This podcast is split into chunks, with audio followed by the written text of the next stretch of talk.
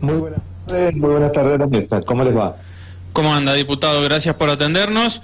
Y, mm, a ver, eh, una tarde caliente, ¿no? Seguramente en Mendoza, con este tema de la RTO, que mm, no, no, en, San Rafael, en Alvear, en Malargüe, no, no hay manifestación, pero sí en Mendoza, acá ha habido y van a haber también los próximos días, pero en definitiva, digo, sigue en el centro de la escena este tema de la RTO, más allá de lo, de, lo que declaró el gobernador ayer, de que están analizando eh, o prorrogarla o entregar una oblea de mm, este, provisoria, ¿no? Para, para el que la haga. Bueno, la verdad que, como decís vos, esto está muy caliente. Hay muchas familias que tienen miedo de perder su auto. Sabemos perfectamente bien que lo que es convertirse en presa fácil para un control policial, ¿no?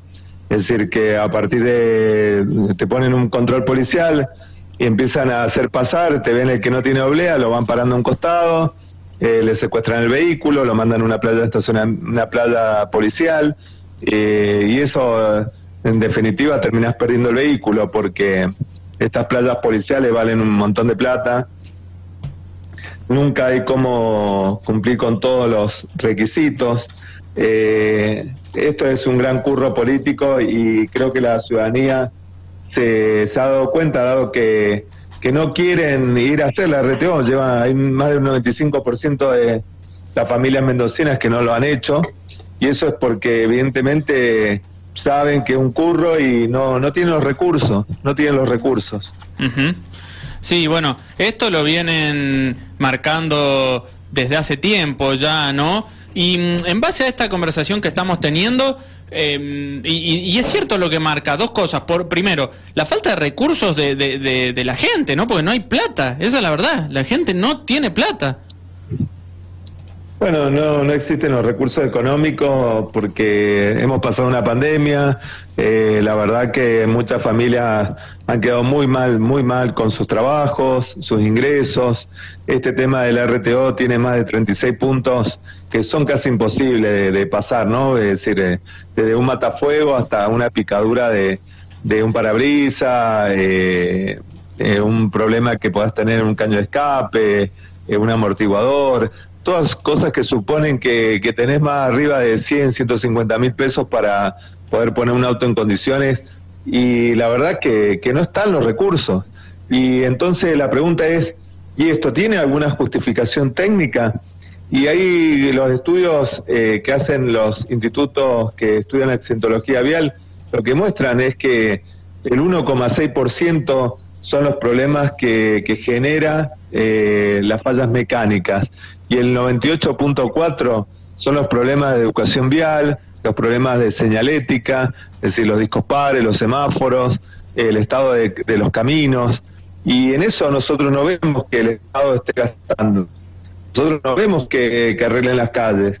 Es decir, nos, nos, piden tener un auto con, con una norma técnica europea, pero sin embargo los caminos acá están destruidos, detonados.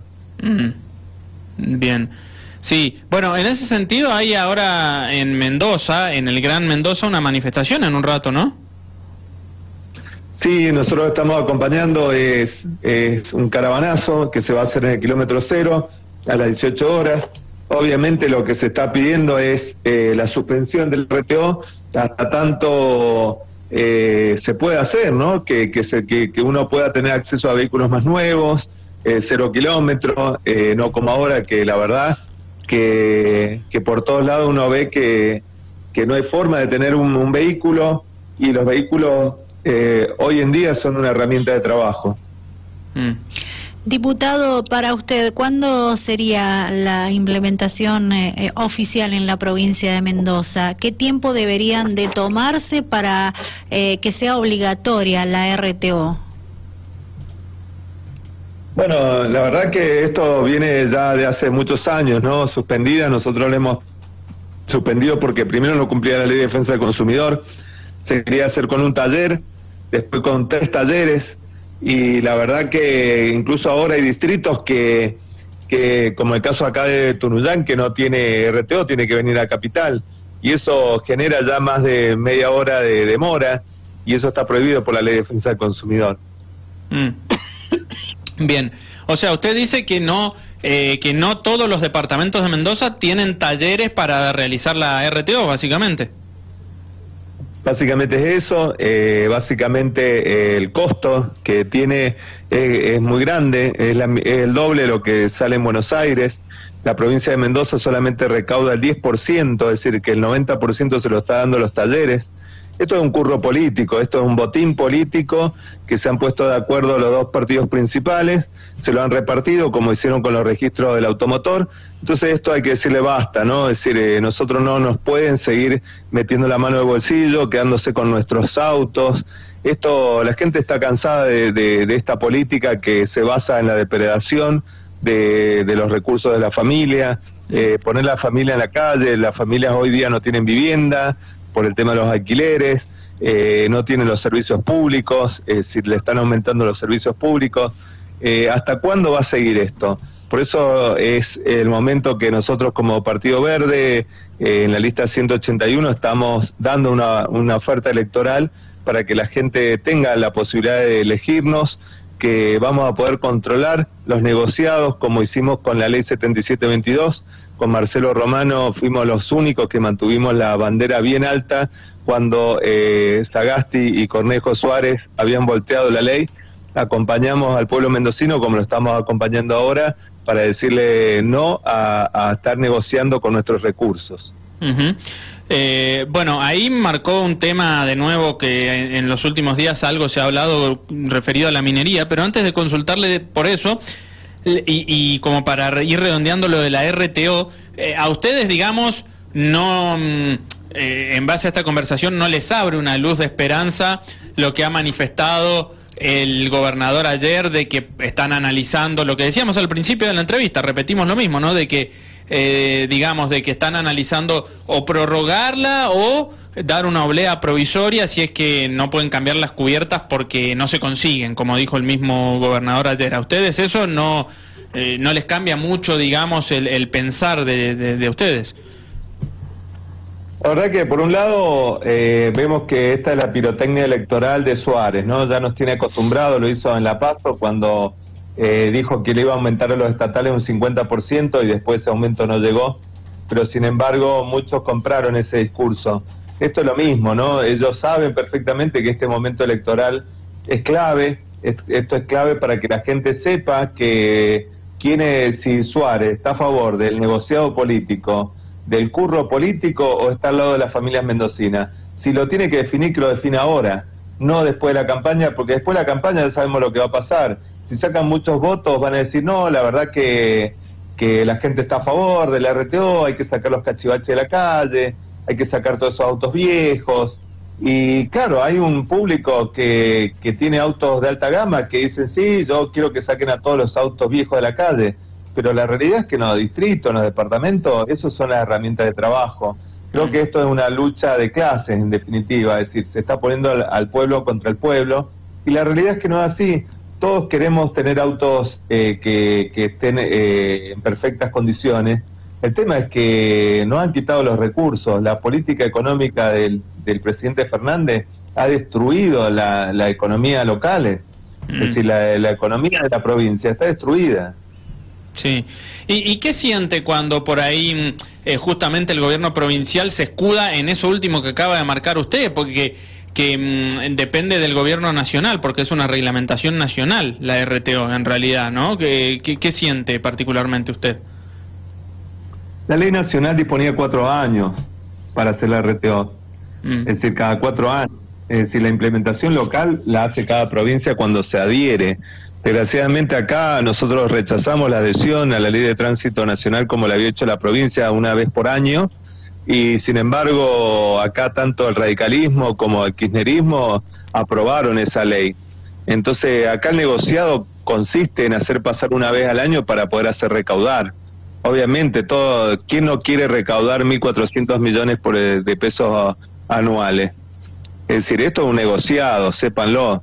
No hay otra forma de mirar esto.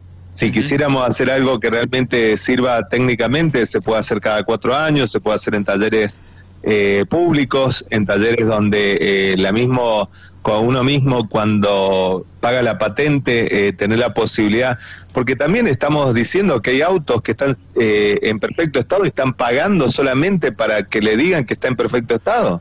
Es decir, también está la otra cara, no solamente el auto que digamos que está en mal estado. Estamos diciendo el auto que está en perfecto estado tiene que salir y pagar 2.700, 2.800 pesos para que le digan que está bien. Es decir, ahí uno se da cuenta del negociado. ¿Cuál sería, diputado, su mensaje para, para la gente que ya hizo la RTO y la que aún no ha hecho esta verificación porque está esperando una decisión que esperemos sea pronta?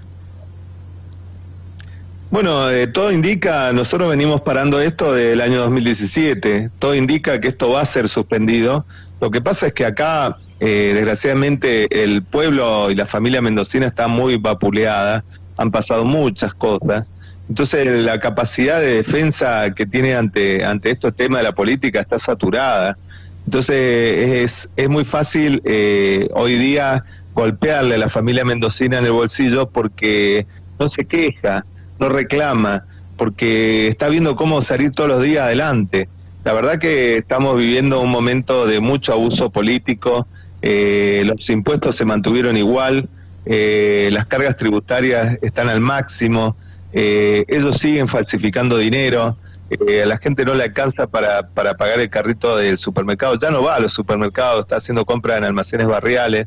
Creo que hay una total... Eh, es decir, la política está en un lado y, y todas las familias mendocinas están por otro.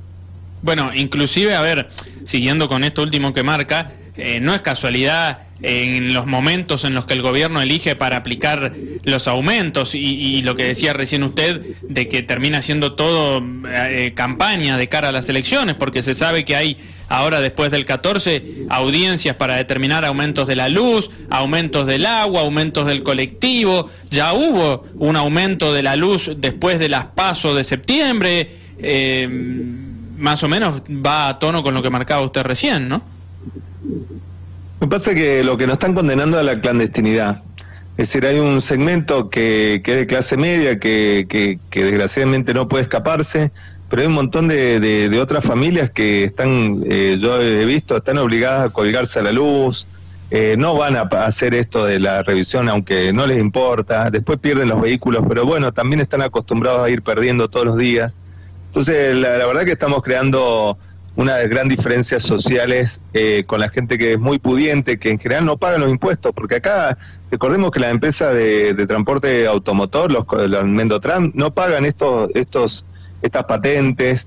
Eh, recordemos que los, la RTO para los transportes colectivos se pasa solamente eh, muy fácilmente porque son talleres que no tienen este, estas normativas técnicas. Eh, y eso uno lo ve, uno ve los colectivos que son camiones adaptados con carrocería, que ya llevan más de 20 años prorrogándose y siguen andando sin aire acondicionado, sin plataforma para discapacitados, eh, sin asientos cómodos, sucios, mugrientos, y sin embargo esos, esos transportes están pagando más de 120 pesos por pasajero. Lo que pasa es que hay un 17% que es que es lo que paga el pasajero, y lo demás son subsidios que pagan los ciudadanos, que incluso, como en muchas localidades de, Mendoza, no tienen ni siquiera transporte colectivo y le están subsidiando a Gran Mendoza. Bien. Eh, bueno, Mario Vadillo, ¿no? Diputado provincial del Partido Verde. Eh, Mario, eh, le consulto otro tema, otro tema, y lo mencionó al pasar, pero ahora profundizamos un poco más y es la minería. Antes que nada recordemos este reclamo que hizo la minera San Jorge y en base a ese reclamo la Suprema Corte de la Nación dio a conocer un fallo donde si bien declara constitucional la mayor parte de la ley 7722 y ratifica también la prohibición del uso de sustancias químicas como cianuro, mercurio y ácido sulfúrico, declaró inconstitucional una expresión del artículo 1 de la misma ley que prohíbe el uso de otras sustancias tóxicas similares. ¿Ustedes, desde el Partido Verde, qué visión tienen de, esto? Y la verdad que de mucha gravedad, de mucha gravedad porque eh, el, estándar que se usa como otras sustancias eh, similares, eh, que en realidad estamos hablando de sustancias tóxicas, esto genera que, que, en realidad nosotros lo que queremos no es que el cianuro, el ácido sulfúrico, que ya sabemos que es tóxico, sino que cualquier otra sustancia que pueda llegar a contaminar esté prohibida. Porque el planteo no es otra sustancia, es las sustancias que contaminan. Es decir, eh, no se puede dejar abierto el tema a que pueda existir la posibilidad de que eh, se generen mezclas, combinaciones con otras sustancias que terminen contaminando el agua. Porque acá no se habla de minería, se habla de la protección ambiental al, recurso agua. Mm. Eh, es decir, creo que tenemos que hacer esa diferencia que es muy importante. Una cosa es proteger eh, el agua y otra cosa es vetar una, una industria que es la minería. Nosotros en el caso de hierro indio, potasio río Colorado, que no tienen eh, ninguna contaminación en recurso agua, lo hemos votado a favor. Pero cuando vemos que hay un tipo de, mega explotación donde el cianuro o el ácido sulfúrico es base o cualquier otra sustancia sea base para poder contaminar nuestro nuestro poco recurso del agua, nosotros la verdad que lo rechazamos porque no se puede contaminar el recurso donde vive la población. Eh, ¿Y ustedes sienten eso, que se está buscando en definitiva em, hacer algo que podría perjudicar a, la gente? Bueno, es que es todo lo mismo, ¿no? Es decir, este tema del RTO, el tema de la, de la minería a gran escala, son todos temas que en definitiva termina, eh, es decir, eh, cuando hacemos mega minería el caso de Hacha, el San Juan nos ha mostrado cómo se ha contaminado el río y, la población de Hacha eh, cada vez vive peor, encima vive con un río contaminado. Eh, estas, estas cosas solamente enriquece a unos pocos, no enriquece a la gente. A la gente le enriquece el trabajo, eh, la tecnología, la ciencia, la educación, y esto es donde nosotros no vemos que haya ningún tipo de progreso. Bien, perfecto. Bueno. Bueno, diputado, le agradecemos la comunicación con Dial Radio TV, también con Radio Rivadavia San Rafael. Le mandamos un abrazo y bueno, vamos a seguramente establecer comunicación nuevamente, ¿no? En, el futuro porque esta historia no, no va a terminar acá. Bueno, yo lo único que le pido bueno, a todos los oyentes que sepan que el domingo se, en la votación existe la lista verde, es una lista de es la tercera fuerza política. Nosotros podemos y sabemos cómo controlar el poder, sabemos cómo también acompañar a, los ciudadanos cuando lo necesitan. Es un momento donde hay que empezar a darle fuerza a, a la gente que quiere y controla, a los poderosos y también obviamente que protege a la familia mendocina. Bien. Abrazo, diputado. Gracias por la comunicación. ¿eh? Hasta luego, muchísimas gracias, saludos. Chao, chao. Ahí estaba, Mario Vadillo, diputado provincial del Partido Verde.